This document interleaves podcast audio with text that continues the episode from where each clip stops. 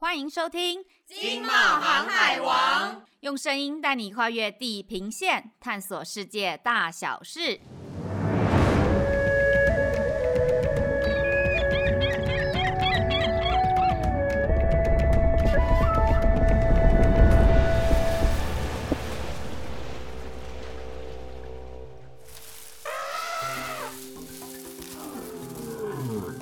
大家好，我是维基不百科的维基 VG，我是不住海边的海边海伦。今天呢，我们依然是线上录音哦，不知道大家居家办公后有没有继续听我们的 Podcast 呢？那我们这一次呢，要带大家跨越南半球，来到新大陆非洲。没错，这次我们邀请到热情、努力、声音又好听的来宾哦。让我们超感动的是啊，平常工作繁忙的他，特别抽空在当地时间早上四点跟我们连线录音哦。早上四点，VG 你都在做什么啊？早上四点，当然是在睡觉啦。可是最近呢，因为欧洲国家杯足球赛呢正在如火如荼的进行，为了支持欧洲的一些国家球队呢，我最近清晨四点是醒着的啊。对了，今天要介绍的这个国家呢，曾在二零一零年举办过世界杯足球赛哦。哇，好热血哦！早上四点的我都在做什么？我想一下。应该还在梦中的餐厅吃甜点，吃到不想醒过来啦。因为居家办公好像就很难跟同事们团购美食哦。讲到这里，我很想大家哎，哎呦，疫情渐渐好转了，你的愿望就快实现啦。好啦，我们快点进入今天的主题吧。先来说说我原本对非洲的印象，就是狮子、羊群在草原奔跑，还有埃及金字塔、法老跟骆驼。不过呢，因为贸协近年来有很多非洲的相关活动，我才知道说，原来非洲这二十年来迅速崛起，基础建设也发展的相当快速，跟我认知大不同呢。对啊，之前我查世界不同地区特色的时候，有看到非洲可能是下一个全球经济引擎的文章，诶，非洲的发展真的是超乎想象。今天我们锁定的国家是在非洲大陆的最南端，在苏伊士运河通航之前呢，那里著名的好望角是欧洲通往东方的必经之地。是的，大家或许已经猜到了，就是南非啦。它是非洲第二大经济体，同时也是第二富有的国家，被纳入金砖五国，也就是世界五个主要的新兴市场国家之一哦。南非呢，它有个很美的别称，叫做彩虹之国。那因为它是世界上种族和文化最多元的国家之一，它好像不是只有一个首都，对不对啊？对啊，它是世界上唯一一个拥有三个首都的国家，很特别。哎，我迫不及待想要听今天访宾的分享。哎，之前我们小聊过一下，他是一位非常努力向上的台商，学生时期前往非洲发展，对台湾和南非都很了解。哇，那一定有很多有趣的故事喽！现在让我们欢迎在南非与我们连线的 Barry。Hello，Barry。嘿，Hello，大家好，我是 Barry。Barry，早安。早早早。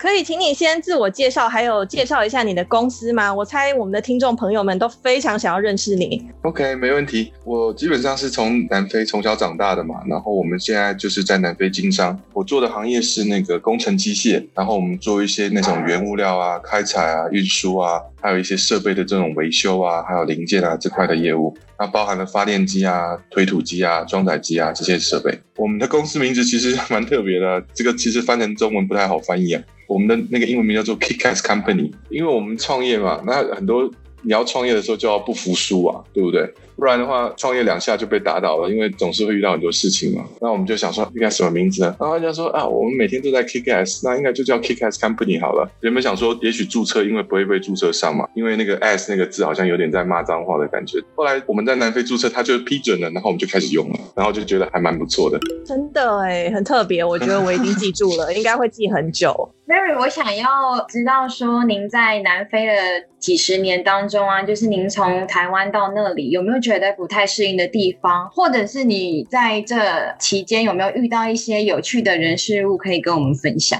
其实我们在南非住这么久，呃，我觉得南非跟我们在台湾啊或在亚洲比较不同的地方是，南非这个地方，尤其非洲这个地方，大部分的时间就是人比较少，然后地比较大。像每次我们要开车去看个客户啊，或是去看个工程的现场啊，都其实要开蛮久的。因为我本身是在台湾的话是在高雄，高雄到台北好像也就才两百多公里，对吧？有时候我们当天开车来回都要四百多，所以每次我跟我妈妈讲说，哇，我们今天要去哪里？我妈妈就说，哇，那是多远？那我就说大概是从高雄到台北的一个来回，然后我们就等于当天要马上走，然后中午就可以回来了。那其实南非的话，我们就比较习惯比较开旷的地方啊，然后其实回到亚洲的话，有时候人多，我们就会觉得哇。好有压迫感，因为你们刚刚也有说啊，像彩虹国家嘛，对，南非基本上不同的人种特别多。南非现在人种大概百分之三十，差不多是白人，剩下百分之大概六十是黑人，然后还有一些是我们常常讲混血人嘛。我觉得他们大部分时候看到华人都是属于少数民族啊，尤其到比较偏僻的地方，其实黑人会对你蛮好奇的。而且我觉得，像我们华人头发又黑又长，他们会很好奇，就说：“哎，我想来摸摸你的头发，哇，你的头发怎么会这样子？哇，好羡慕！”其实有时候让你感觉还蛮特别的，你知道吗？因为从小长大，你不会觉得怎么样，但是人家会觉得说：“哇，你这个头发就是我梦寐以求的要的头发那样子。”哦，那听起来他们很友善哎，对不对？我之前有看一些南非的旅游文章，然后我后来才知道说，原来南非有企鹅。嗯，是。补充一下哦，其实我们现在在非洲嘛。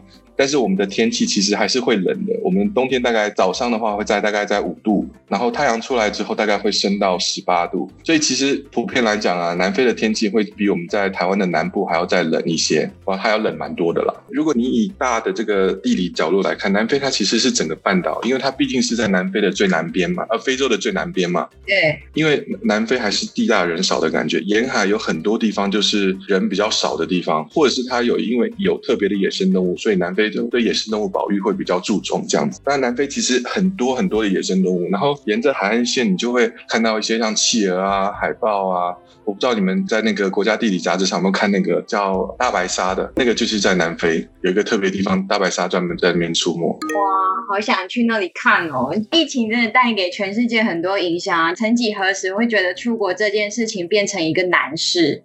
请问一下 Barry 哦，就是如果疫情结束啊，我们听众朋友想到南非旅游的话，你会不会有一些推荐的旅游景点呢？或者是我们旅游的时候需要注意的事情？以旅游来讲的话，南非大家也知道，就是要注意安全，因为南非它毕竟是一个贫富差距比较大的地方。那我们旅游就第一是注意安全嘛。南非如果要自驾行的话，开车可能就是比较远。一定要确保说自己的那个驾照啊，开车的这个方式要适合当地的这个民情。那第二，我觉得南非其实以旅游啊和一些美食来讲。南非的食品其实很简单的，因为它的原料都是比较自然的，所以他们就不会特别的去煮这些食物。就像可能一个牛排就是一个一公斤的牛排在你面前，你知道？然后说菜就是一些可能简单的这个烤的一些菜啊，都是比较简单的一些料理，所以大家可能要比较习惯这个，就是吃一些比较简单的料理。但是它的这个味道其实蛮好的，因为都是蛮直接产地生产的，所以就是离我们比较近嘛。那再来的话，就说以景点的话，南非很多就是自然风景，像曼德拉雕像啊那些比较人为的景点，那可能大家在 Google 上比较好找。但是我我想跟大家介绍一些比较可能网络上比较不会介绍的景点。南非它以前是英国殖民嘛，它之前又是荷兰殖民，所以它有遗留下很多这种殖民地的这种风情，然后又融合了很多当地风情。所以如果你沿着那种高速公路往一些小的路这样一直开车走，一路上一路上你会看到很多很多特别的这种小镇。那这些小镇呢，要靠自己多去看，然后多去享受。其实跟很多欧洲国家其实蛮类似的。刚才啊，有听到 Barry 说到南非的料理，我之前在在台北也有吃过那个南非特色料理，然后我喜欢炸鱼。但我想要问一下 Berry，你有没有觉得是我们到南非一定要尝试，或者是吃了之后让你觉得印象特别深刻的食物？我觉得在南非哦，我们普遍吃肉吃的比较多，所以我觉得如果各位听众朋友有机会来到南非，一定要尝试南非的牛肉。当然，南非有各种不同的肉啊，南非牛肉啊、羊肉都挺好吃的。那南非有一个特别的，我们讲叫 biltong，那中文翻译完可能就是叫做肉干。但它这个肉干跟台湾那种肉干不一样啊。我们南非肉干是它是用生的，就是以前最早没有冰箱的时候，他们把肉拿去晒干，等于有点像腌制这样子。然后这个肉做好之后，你把它切开，它其实还蛮软的在里面，这个风味其实蛮。特别的，我觉得听众朋友有机会可以尝试一下。接下来就到比较偏经贸小知识的部分哦。南非呢，它是台湾在非洲最大的贸易伙伴，与台湾贸易结构呈现互补的关系。那除了农业、采矿业有优势以外呢，南非也是汽车的生产重镇。那近年来积极的发展基础建设，对机械类和工具机产品采购量相当的大哦。那 Barry，我想请问一下，因为您刚刚有提到说您在南非是从事机械业的，那是什么原因呢，会让你选择在南非发展？那为什么又会在当地发展这个产业呢？其实最早我们来南非的时候，就是我是跟那个家人一起来的嘛。那最早南非跟台湾还有邦交的时候，他们鼓励就是台商来南非投资设厂，所以我们是最早那一批算台商一起来到南非。然后我们那时候在经贸园区的时候，是跟着别人一起学着做鞋。生产做鞋，然后后来我们发现，就是也是说南非这个汽车行业蛮火热的，然后我们开始就是投资做一些机械的东西，所以我就是从小就是学做机械嘛。对，当然后来没有邦交了，但是后来南非经济也是成长，也是有一段时间蛮快速的，然后我们就开始研究一些机械的东西。那我觉得这个市场其实在南非还算可以，因为南非就是南部非洲的火车头嘛。南非的经济虽然是非洲第二大，但是它的那个经济的这个架构体比较算是完整的。因为第一的话应该是那个 Nigeria，对，那 Nigeria 的话，它主要都是以石油这些原物料为主。那南非它本身有一个比较算是已经有在发展的一个工业的一个架构，所以在在这个的基础上，我觉得很多行业其实都是可以发展的，而且它的这个通路啊，这个销销路可以覆盖到整个南部非洲。那甚至很多出口的机会，像你们刚才讲到工业，呃，就是汽车工业。南非的汽车其实出口到很多国家。南非是主要那个右驾市场，因为我们汽车有分左驾跟右驾嘛。南非主要是很多右驾市场的汽车生产国，包含那个像 BMW 啊、Mercedes 啊，在南非都有生产，然后出口到别的国家这样子。因为南非它处于一个发展中国家嘛，所以很多小东西还是依赖进口。但是慢慢的、慢慢的，我觉得以进口成本，尤其在这个新冠影响的情况下，进口成本其实增长的很快，那我觉得有些轻加工的东西，如果在南非能够加工，我觉得其实机会蛮好的，而且南非的平均薪水其实还算是比较便宜。那 Very，你在南非经商多年，有没有遇到一些经商趣闻或者是经验可以跟我们分享呢？南非这个地方呢，还是说它就是发展中国家，所以。很多事情都是要靠自己来，自己来的话，就是你要就一步一步学嘛。那很多时候，如果自己愿意花一些时间去看一些资料啊，或者是问一些周围的朋友啊，会少走很多弯路。另外的话，就说在南非经商的话，要考虑到几个内容啊。南非可能大家乍看一下会觉得说，哇，这边地方虽然人的收入不是特别高，但是我觉得物价来讲，我觉得物价算是比较高的，而且很多商品其实都能在南非卖出比较好的价格。那乍看之下就觉得说，这地方可能哇，利润很高啊。啊，是这样子的东西，但是在南非经常有很多隐形的成本啊，包含像这个有时候东西会不见啊，会有一些偷啊这些行为，这个都是大家要特别注意的地方。那第二的话就是汇率，南非的汇率其实一直在波动。就以今天来讲嘛，今天跟上周的这个汇率对美元的汇率差不多快差了一块钱，在一个星期内可以差一块钱，所以有时候大家抓成本的时候，不管是进口或出口，这种都是要考量到的一些内容。但是我觉得，如果是跟客户交流的话，其实我觉得最主要啊，还是要尊重我们的客户啊，因为南非是一个新兴的市场嘛，所以其实它这个情况是很多我们的这些公司都是在短时间之内成长起来的。那南非有很多土老板，或者是很多有钱人，其实你感觉他不像是有钱人，但是他就是真的，我拿到政府的项目啊，或者什么，就突然一下很有钱。他们一受到尊重，就会觉得说，哇，你这个人不错。尤其是我们华人面孔，他就说，哇，你们不错，然后可以多多配合这样子。然后再来的话，就是也许还有语言。哇，南非其实有很多不同的官方语言，可能大家会觉得说，哇，外国人应该英文都蛮好的。那其实我和大家说，像我们这种在南非从小长大的，我的英文大概要比百分之九十以上的南非人要好，因为南非是这样子哦。他们白人在家不见得是讲英文，很多是讲南非语。那黑人在南非的话，那就更不讲英文了，都是讲当地语言。所以有时候我们虽然是用英文来沟通，但是这个都不是母语嘛，所以有时候沟通的这个方法，你讲了人家没有懂，然后人家讲了你也没有懂，所以有时候沟通的话还是要多下功夫的。我觉得如果大家有机会想要进军南非或者是南部非洲的话，我几个建议给大家哦。因为非洲，你看南非的这个地理环境啊，它其实离各个世界的地方其实算是比较，你说它是比较中间也可以，但是说中间的话，就是说离每个地方都算是比较远。你从亚洲来也是有一个距离，从美洲来、从欧洲来都是一个距离，因为它在非洲最南端嘛。我们现在这个非洲的情况就是说，有很多商品其实大家去发觉，它其实是蛮蛮缺乏的。在缺乏的情况下呢，我觉得以那种传统的方法，就是说客户先付定金，我要来进口，让客户等，这种是比较不现实的。那南非现在的话，就说如果你有现货，你实际上就有货，然后大家就很愿意跟你买。我们在南非的话，现在开始偏向说说各个不同的行业，就是要走专业路线。我们卖东西的话，一定是卖的人要比买的人懂嘛。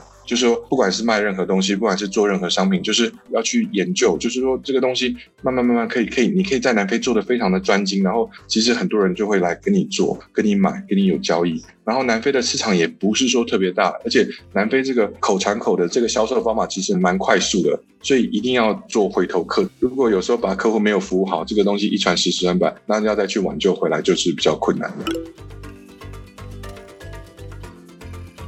从上个月开始啊，像台湾的疫情就变得比较严峻，也进入了三级警戒。我想要请问南非目前疫情的状况大概是怎么样？南非的疫情这两天其实有点变化，因为原本都已经下来蛮多的，但是其实说真的啦，南非在疫情最好的时候，一天大概也是有差不多快一千个人感染，所以台湾还是算比较幸福的。那这两天因为我们冬天了嘛，那新冠这个疫情可能在冬天比较冷的时候会有那个增加。较快的情况，南非这两天就是感染的人数特别多，然后一万多人。目前总统两天前刚说了，我们要回到第三级。